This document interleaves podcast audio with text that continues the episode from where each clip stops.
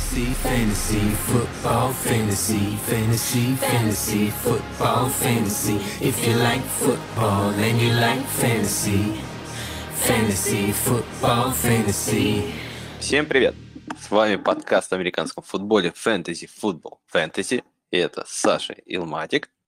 Сегодня я опять один, поэтому пойду по тому же плану, как и в прошлый раз. Я делал подкаст, то есть я делаю заметки по ходу игр и какие-то интересные вещи после игр, которые мне кажутся интересными с точки зрения статистики или просто кажутся забавными, я их подмечаю, э, собираю определенную такую кучу и потом вам зачитываю и говорю свое еще мнение по, по поводу этого. Э, говорить буду не про все команды, сразу скажу, что некоторые команды у меня как бы особо не, нечего как сказать было по ним, я смотрел статистические показатели, не находил интерес, поэтому не вижу смысла просто говорить, чтобы говорить, поэтому буду лишь останавливаться на тех моментах, которые мне, мне показались интересными. Также э, после, того, после этого подведу небольшой итог еще этой недели. Э, покажу, как бы кто, точнее не покажу, а проговорю, кто оказался топом по оценкам ПФ на этой неделе, быстренько по позициям, и дам свой э, маленький лайнап э, игроков, которые мне нравятся на следующую неделю. Вот, вот такой план у меня на этот подкаст и на ближайшее будущее. Если вам не очень нравится эта идея, которую я делаю, и у вас есть какие-то предложения или просто критика, пишите, э, с удовольствием послушаю, точнее, и послушаю, и почитаю у нас в чате Fantasy Football Fantasy, который в Телеграме. А, кто еще не там, заходите, будем вас там ждать.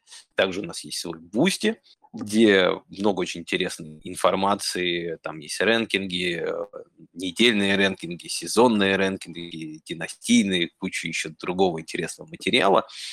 Если вам это интересно, заходите, там можно подписаться на месяц или можно просто купить э, определенный пост, который вам нравится за совершенно э, минимальные, как мне кажется, цифры. Там у нас посты, по-моему, сейчас в последнее время стоят там 50 или 100 рублей, так что если что, обращайтесь, э, будем всегда вам рады.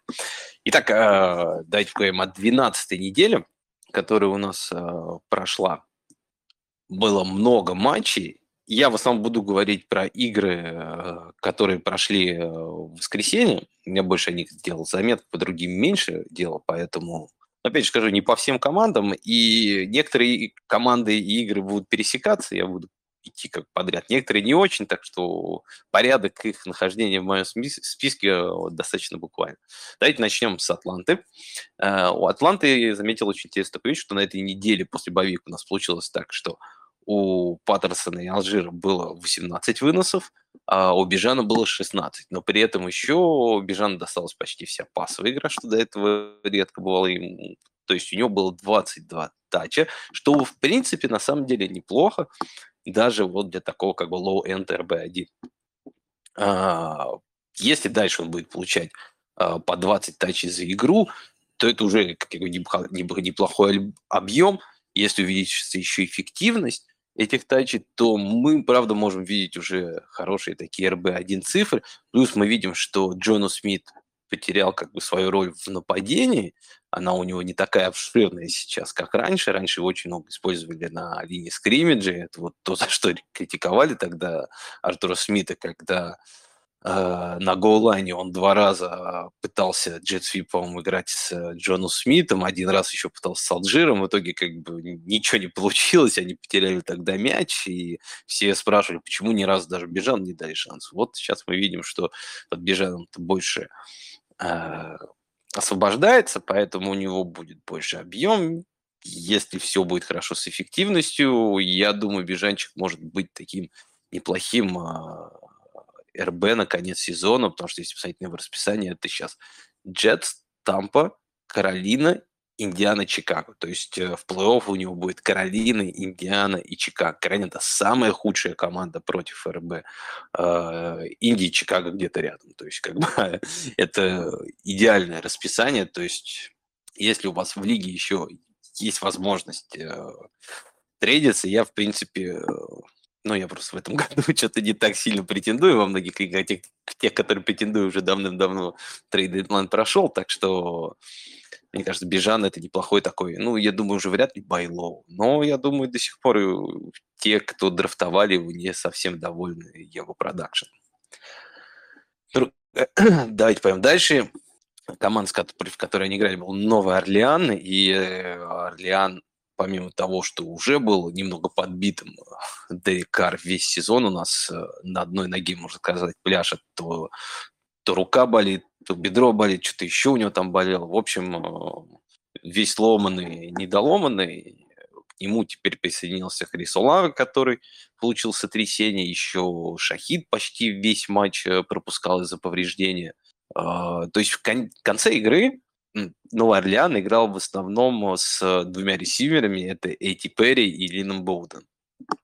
То есть э, Лин Боуден, да, это человек, которого брали, по-моему, как супер оружие, еще не помню, кто его брал, Майами или Рейдерс, или, может быть, его Рейдерс брали, а Майами под... и потом сразу скинули, а Майами подобрали. Ну, короче говоря, парень, швейцарский нож, который в итоге так и не взлетел у нас в лиге, вот он вместе с Рутисом и Типери э, проводил на поле большую часть времени, еще даже хватило места для Кирквуда, чтобы тоже как бы помните еще такого тоже игрока, да, Кир Кирквуд. Вот, э, в общем, чему я это говорю? К тому, что особо опций в нападении Орляна сейчас нету. Если у вас есть Камара, то, я думаю, это Мастард и, и ну, и так понятно, что Мастард, но я имею в виду, что это вот прям реально РБ-1, который должен тянуть вашу команду сейчас под конец. А, плюс вот еще один игрок, которого, которого я как раз поставил как бы списочек тех игрок, интересных игроков, которые могут выстрелить на этой неделе, это Джон Джонсон, человек, которого я поднял во многих лигах на этой неделе. А, он уже в этом матче очень много играл, не уходил почти с поля, много передач в его сторону было, и его много еще использует э, в зачетке. Э, то есть э, с учетом того, что не будет так много принимающих, они все будут травмированы, вот Нового Орлеана, я думаю, Джон Джонсон может получить неплохую роль и быть неплохой затычкой на этой неделе, потому что, помню, еще тоже на этой неделе у нас очень много боевиков, шесть команд, если я не ошибаюсь, э, на боевике. Вспомнить, правда, бы какие. У меня обычно всегда с этим не так хорошо. Точно помню, что Баффало, а Чикаго, Лас-Вегас, Миннесота, Балтимор и Гиганты. Вот эти команды на боевике на этой неделе. Так что большое количество игроков будет доступно, точнее, не будет доступно этой неделе. Поэтому Джон Джонс, мне кажется, достаточно интересная цель. Но об этом мы еще поговорим, э, когда ближе к концу подкаста. Давайте идти дальше. Э, дальше у меня стоит New England Patriots. Но про New England Patriots я лишь одну вещь могу сказать, что Мак Джонс и Билли Запи вместе набрали э, минус 2.8 фэнтези очка. То есть, когда у тебя твои два квота вместе набирают э, минс фэнтези очков, ждать, что кто-то из ресиверов или других игроков э, будет играть и набирать, это, конечно, утопия, но Рамондро Стивенсон на самом деле до сих пор еще пока набирает. Сказать, что прям хорошо все у него нет, но это, наверное, сейчас единственный если светлое пятно, которое есть в Патриотсе, точнее, не то, что светлое, а единственный просто игрок, который фэнтези релевантен сейчас там, ну, ну, может быть, еще Дем, Демарио Даглас на этой неделе, особенно если у вас совсем как бы там очень плохо с боевиками, ну вот это, это вот потолок, можно сказать. А, поэтому больше, я думаю, тут останавливаться на патриотах не стоит. Э, на следующей неделе играет как раз с моим Питтсбургом. Я посмотрю за Мак Джонсом или Биллом Запи. Хотя, надеюсь, как бы интереснее мне было бы увидеть Каннингами, но я мне кажется, пока патриоты еще не готовы к этому. А, давайте идти дальше. Другие еще какие у меня есть новости. У вас э, Лос-Анджелес Чарджерс. По Чарджерс, что мне показалось интересным, это то, что а, в этом матче Кинан Аллен target share был 38%. Что может быть для, для Кинана Аллена не такие феноменальные цифры, потому что он уже как не первый год в НФЛ, и у него это часто так случалось. Но в этом матче у него было 16 таргетов.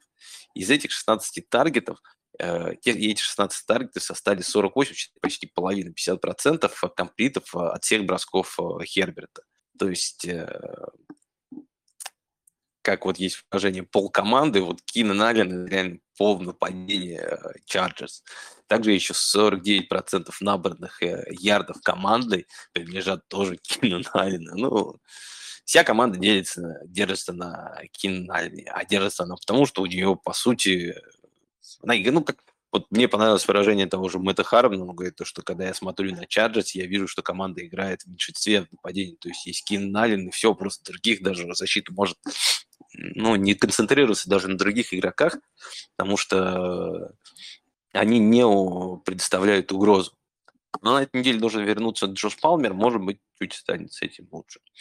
Если говорить про Квинтина Джонсона, очень интересная статистика э, такая, недавно видел, что по э, contested catch'ам, если взять э, ресиверов за последние пять лет, которые выходили в первых э, четырех раундах из Power 5, из Power 5 конференции NCAA, а, то вот у нас какой вырисовывается топ.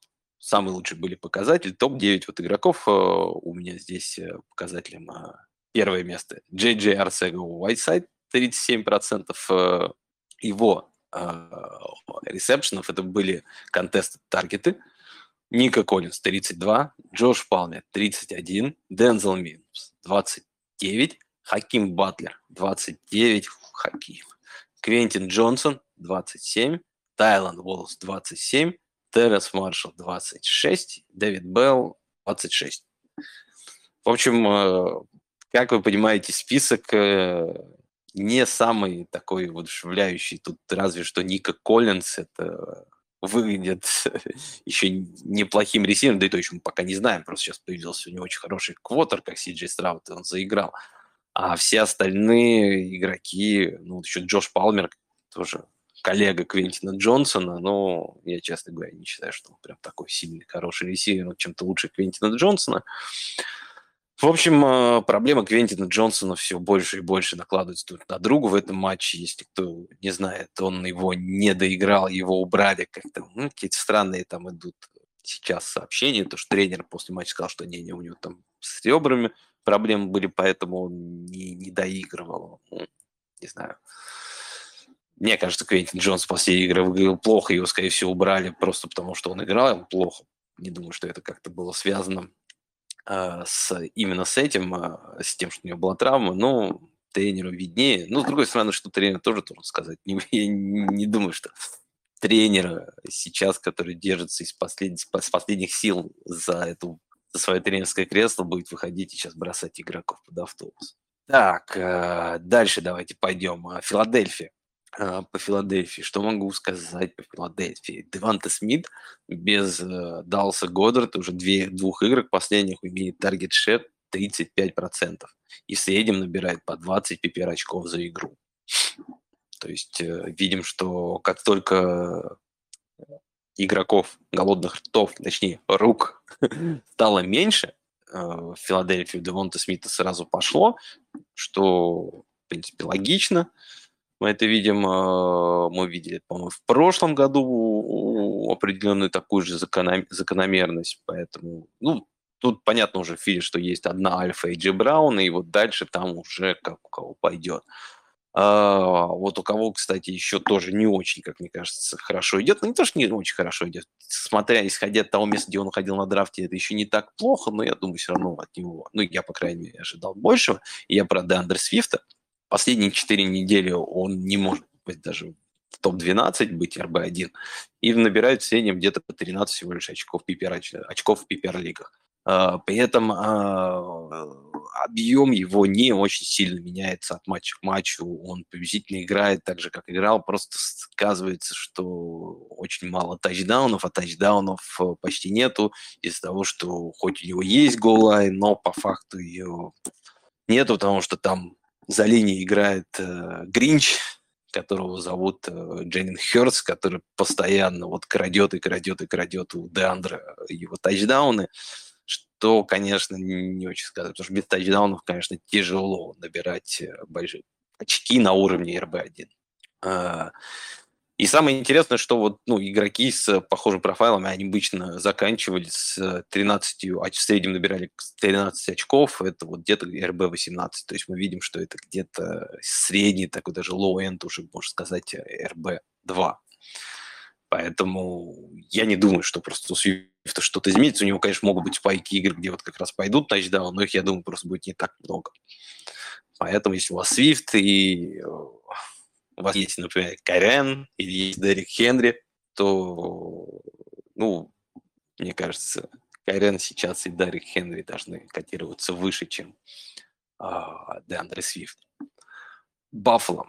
Баффало, который играл как раз в Филадельфии. Здесь э, хотелось отметить то, что Джеймс Кук получил 7 таргетов, это его сезон хай. Он до этого, по-моему, последних четырех играх получил 8 таргетов, а тут за одну игру целых 7. А, а, нет, у него за 4 игры, сейчас смотрю, 11 э, таргетов. Ну, все равно 11 таргетов за 4 игры, здесь 7 как бы за одну. Это все-таки большая разница. Мы э, видим, видим, что Баффало начал больше играть через э, рейнбеков, пытаются все-таки варь, варьировать как свою игру, все-таки не полагаться так сильно на Джоша Аллена, как было раньше, особенно по началу сезона. У них вот в конце был очень хороший, мне понравился драйв, когда он, по-моему, почти был полностью из раненбеков. Это вот когда тачдаун, я забыл только кто вот э, занес вот они до филгола, то ли это был Дэвис, то ли это Дикс был, сейчас вылетел из головы, но у них вначале Кук пробежал хорошо, потом Мюррей протащил несколько первых даунов, забрал, потом Тай Джонсон добавил, то есть э, начали как бы использовать раннинбеков больше. Это хорошо, особенно для владельцев Джеймса Кука, но есть другой минус, что их теперь трое. Теперь Тай Джонсон имеет э, четкую роль заносы в попе, и ее он отдавать никуда не собирается по ходу, поэтому будем видеть на первых даунах и Кука, и Тай Джонсона, Мюррей больше на пасовых, наверное, комбинациях, потому что Джеймс Кук, как я понимаю, его пас протекшн не очень нравится тренерам, Мюррей на пас протекшене чуть лучше. Ну и они, в принципе, хорошо. Мне вот в этой игре, я понятное дело, что мне больше нравится Кук, потому что он меня в некоторых лигах есть. Эм, но на самом деле у них э, выносная игра, правда, получается лучше, и это вот радует. Так, давайте о других командах поговорим. А, Джексонвилл еще. А, Джексонвилле интересную такую я посмотрел э, статистику, что у этой команды, ну, мы сейчас возьмем, посмотрим а, общую статистику по раненбекам. В PPR-лигах Трэвис Этьен набрал 187.8 очков – и являются РБ третьим. Но при этом Джексонвиль 30-я команда по ЕПИ per rushing, то есть за выносные попытки expected points она 30-я, и э, по success rate, то есть по процентному соотношению, она точно то же самое 30-я в лиге. А Трэвис Этьен после боевика 38-й, 27-й и 19 РБ последние вот три недели. Он к тому же начал получать и меньше снэпов, и меньше выносов. На следующей неделе у него игра с Цинциннати, которая, я думаю, он как раз будет очень хороший и показательный для Тревиса Этьена. Я все-таки жду, что в этой игре Тревис Этьен сможет вернуться, как бы, и начать, ну, у него как бы цифры по фэнтези, по крайней мере, я надеюсь, вернуться к тому, что было раньше, он все-таки ворвется обратно к ВРБ-1, но вот вещь, которую я, честно говоря, не совсем так оценивал, э, правильно, наверное, с точки зрения Джексонвилля, что э, их э, выносное нападение, оно, вот очки Трэвиса и Тиена, которые он так набрал так много, в основном были связаны с тем, что Этьен в некоторых моментах показывал очень хорошую игру, и за счет своей взрывной способности, своих индивидуальных действий он э, выглядел неплохо, но при этом ему давалось очень много объема, и было очень много совсем неудачных выносных ситуаций. В общем, у меня противоречивое очень мнение по Этьену, и особенно вот после того, как он забуксовал после боевика, когда немножко, чуть-чуть расклады в раненбэк, в раненбэк рум изменились у Джексонвилля, если раньше был Тэнк, Тэнк Бигсби был вторым, то сейчас он стал третьим, Эрнеста теперь, Эрнеста Джонсона он сейчас второй, следом за Этьена, что, в принципе, наверное, логично, потому что э, Этьена сейчас используют как чисто такого пробивного раннера, который на первых даунах может приносить бигплей больше такого в стиле Кеннета Уокера, наверное, из Сиэтла, чем, ну, Изначально просто, когда Тревис приходил, казалось, что это будет пасовый раннинг что мы не стали, но мы видим то, что по началу сезона у него получалось вот такой роли, как Кента Уокера играть, как бы набирать э, много очков за счет бигплеев. Сейчас это куда-то делось, объем снизился, и вот ему в пару дали теперь еще Эрнеста, который, наоборот, он не такой пробивной, но хорошо на пасе, и на третьих даунах как раз выходит. Э, Бигсби далеко в запас ушел, он пока не готов для того, чтобы играть в НФЛ. Но я все это к тому, что говорю, что вот на этой неделе есть матч Цинциннати, который очень плохо играет против Финоса, и если в этой игре у Итьена не получится сделать такой брекаут, регресс к брекаутам его предыдущим, то я боюсь, э, концовка сезона у Итьена может быть смазанной достаточно. Давайте там поговорим против э, другого раненбека, как против, точнее, группы раненбеков, который, против которой играл как раз э, Джексон на этой неделе, это Хьюстон.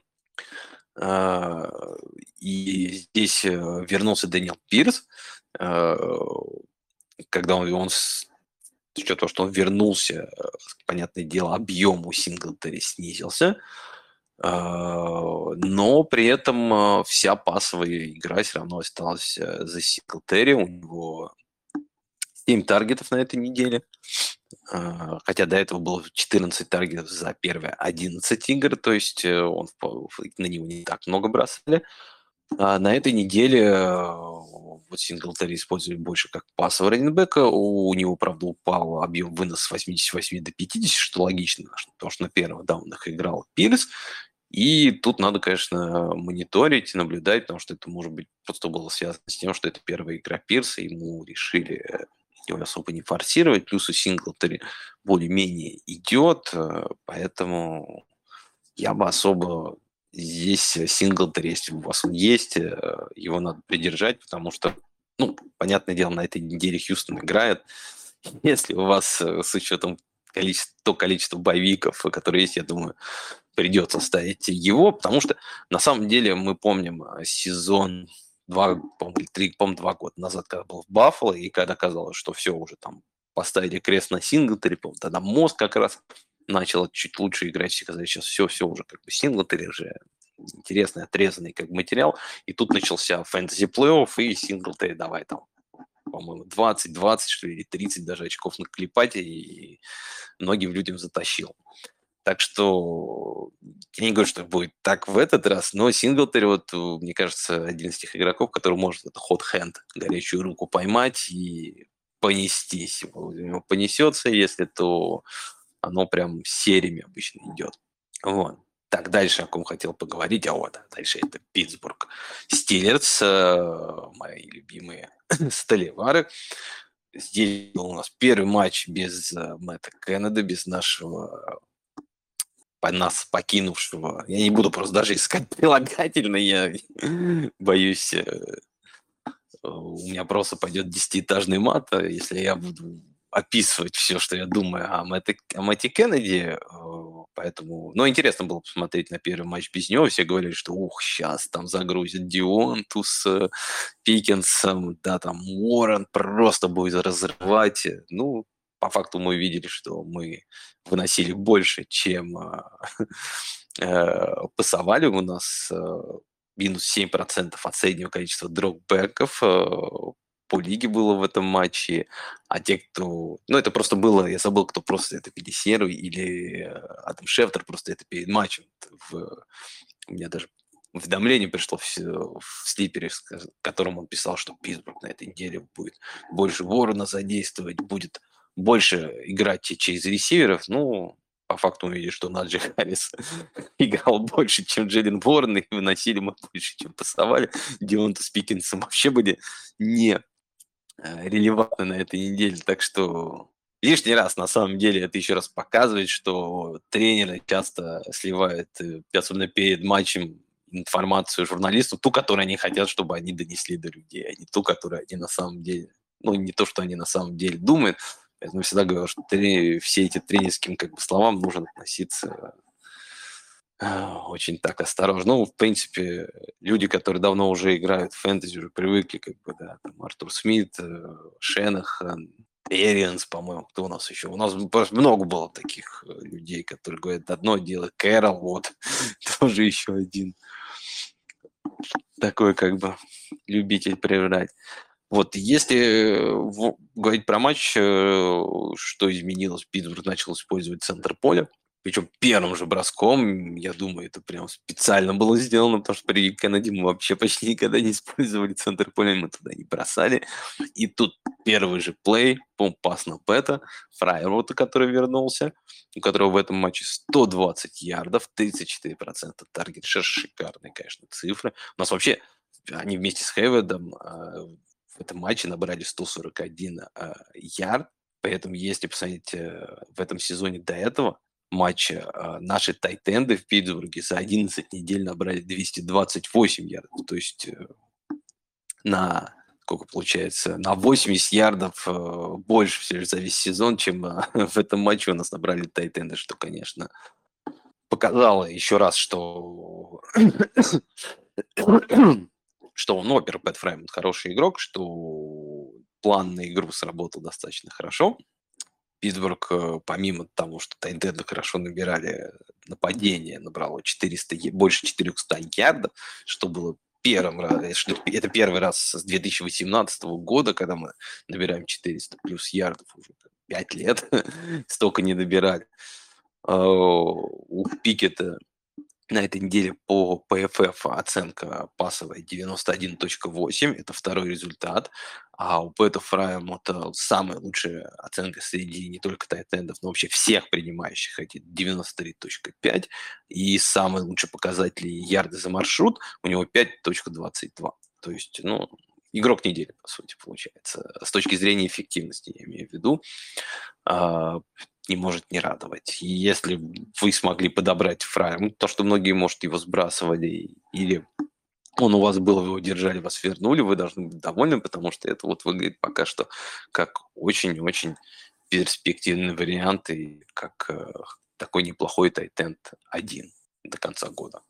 Дальше пойдем поговорим о других командах. Э, кто у нас дальше на подходе? Индианаполис. Э, Индианаполис у нас э, а, на этой неделе. А, так, Индианаполис у нас на этой неделе играл с Теннесси, по-моему, если я не ошибаюсь, был матч. Так, это я что-то почему-то не записал.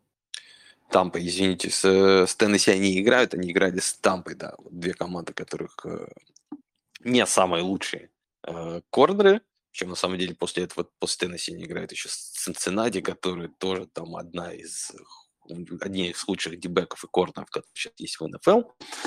А, но в этом матче у Даунса было всего лишь 9 очков, но при этом у него target share 32.5. Это 15 таргетов. А, столько же, на самом деле, было у Пита. У него 15 таргетов, точно так же 32.5 target share. То есть в общей сложности Даунс и Питман ловили 65% всех таргетов, которые летели. То есть, по сути, все пасовое нападение, оно крутится вокруг этих двух игроков. И, как я говорил, что на этой неделе не играть против Теннесси, это самый одни из худших э, корнеров, э, которые есть э, в лиге. И мне очень нравится Питман на этой неделе как вариант, но Даунс нравится, наверное, даже еще больше, потому что он у меня есть, а Питмана у меня нету. Но, в общем, это два игрока на этой неделе очень нравится. Плюс то, что все нападение идет через них, вокруг них крутится. Э, это всегда хорошо. И то есть даже если что-то пойдет не так, будет э, много набранных очков, то хотя бы будут получать очки за счет ресепшенов в PPR-лигах. Дальше пойдем поговорим о другой команде. Кто у меня на очереди? Канзас. Канзас Сити Чифс. Так, Канзас у нас э, секундочку, кое-что проверю.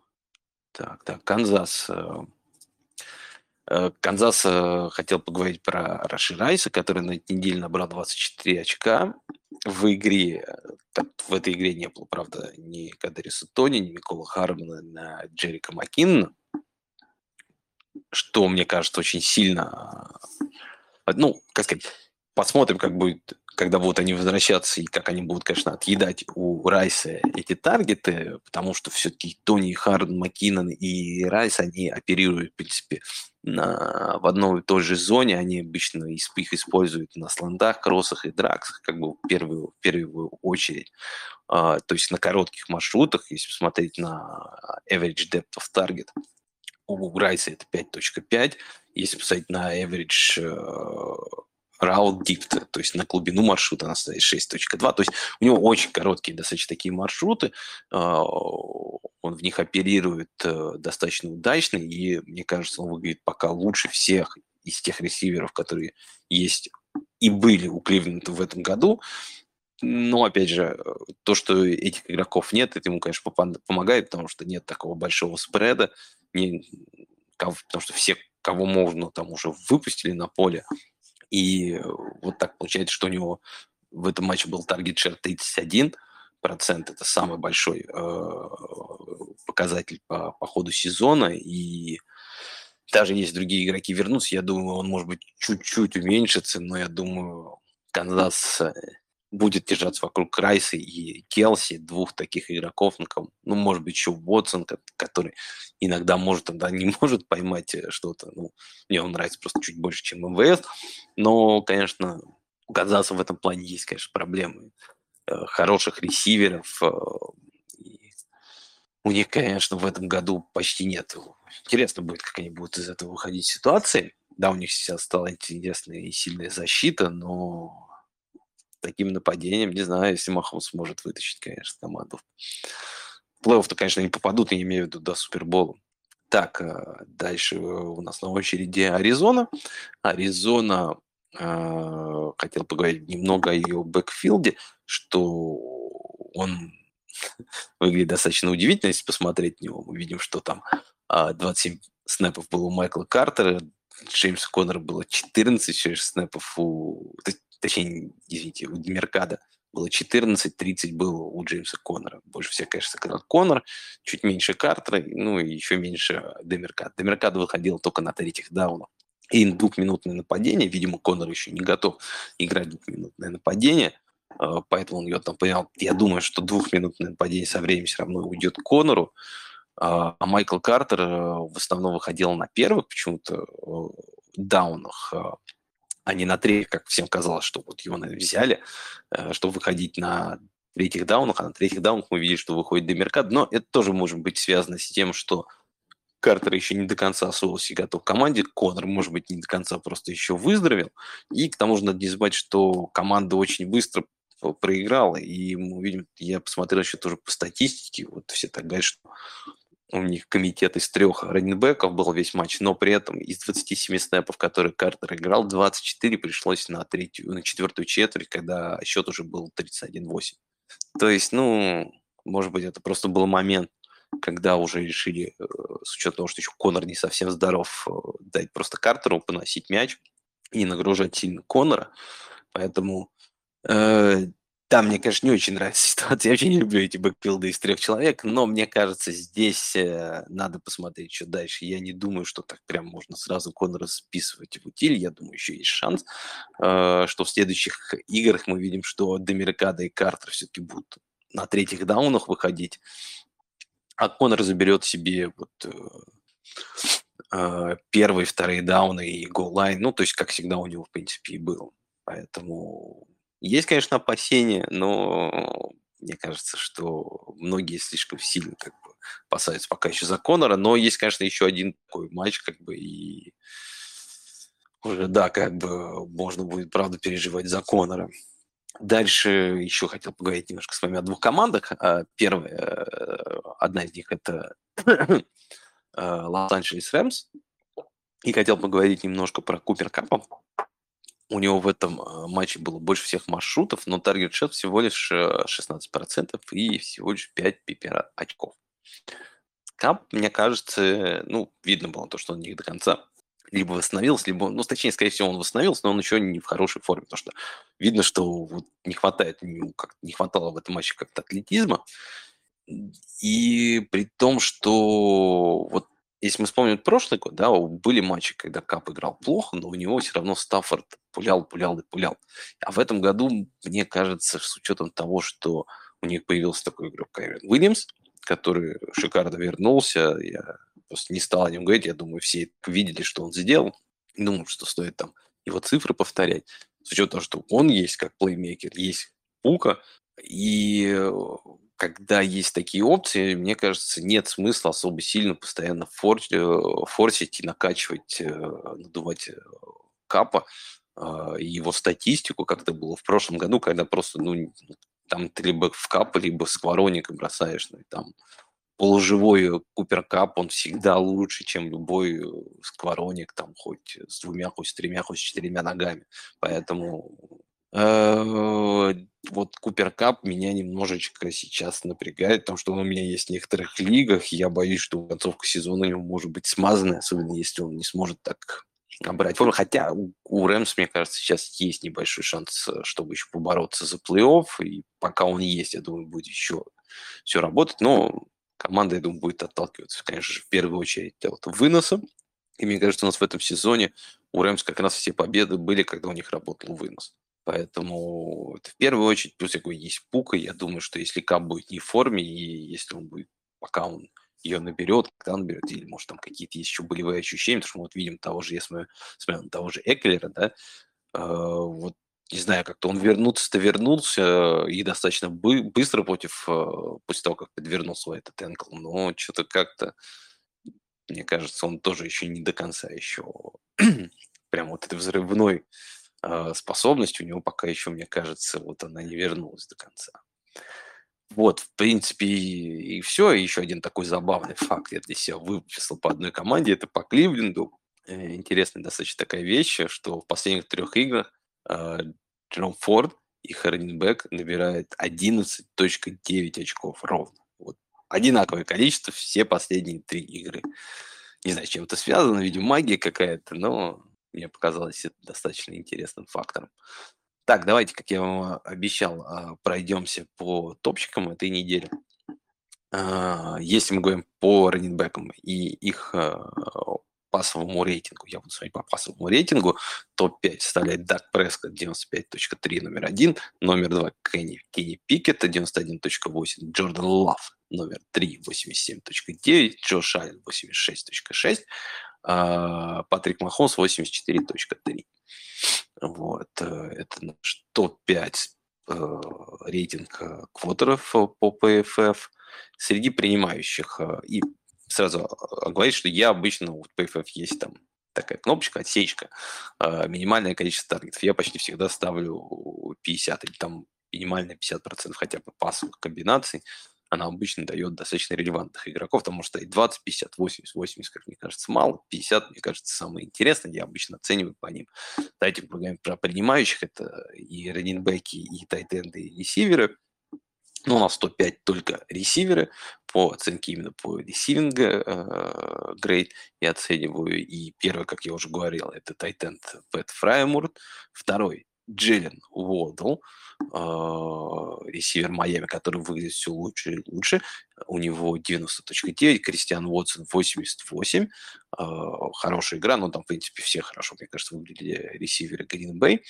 А, четвертое, что удивительно, это э, Кертис Сэмюэль, 86.8, у него 12, 12 таргетов, 10, 9 ресепшенов, 11.1 ярда за прием был в этой игру, 100 ярдов. Хорошая игра была за Вашингтон. А, пятый Крис Алави, который поймал там хороший... А, не, он не это в предыдущем был матче, красивый тачдаун, в этом матче он поймал сотряс. У него оценка 84.8. Вот, и давайте посмотрим а, вынос пэков и халпеков а, по выносной оценке. Лучшим а, оказывается Дэвид Монгомери 89.9, второй Кристиан Макафри 88.2, Третий Джонатан Тейлор 83.7.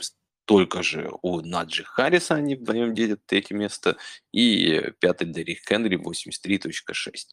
Сразу за ними идут, э, идет Карен Уильямс, если что. Вот, э, если говорить, вот если говорить про топчиков, вот как они выглядели на этой неделе по оценке PFF. Ну и давайте быстренько я вам расскажу игроки, которые мне кажутся достаточно интересными на этой неделе. А, начнем с квотеров. На позиции квотера, мне кажется, на этой неделе... Сейчас у меня откроется. Вот. А, мне нравится очень вариант с Сэмом Хауэллом, потому что играет против Майами. Хороший очень матчап для ну, сред... достаточно э, лучше среднего матчап э, для квотера. Прогнозирует достаточно открытую игру. Я думаю, будет много даже если не тачдаунов, очков, то ярдов будет и одной, и другой команды набрано. Поэтому Сэм Хаул а, прям ну, не скажу, как бы, что он топ прям, да, как бы есть все равно Дженни Хёрст, Дак Прескотт, там, да, Ти Джей Страут, тот же Ту, но вот э, из игроков, которых, мне кажется, что сейчас я вот смотрел, которые рейтинги, да, то он обычно ниже оценивается многими на эту неделю, чем э, чем вот, например, мне он нравится. И э, я бы его на позицию квотера на этой неделе точно бы ставил.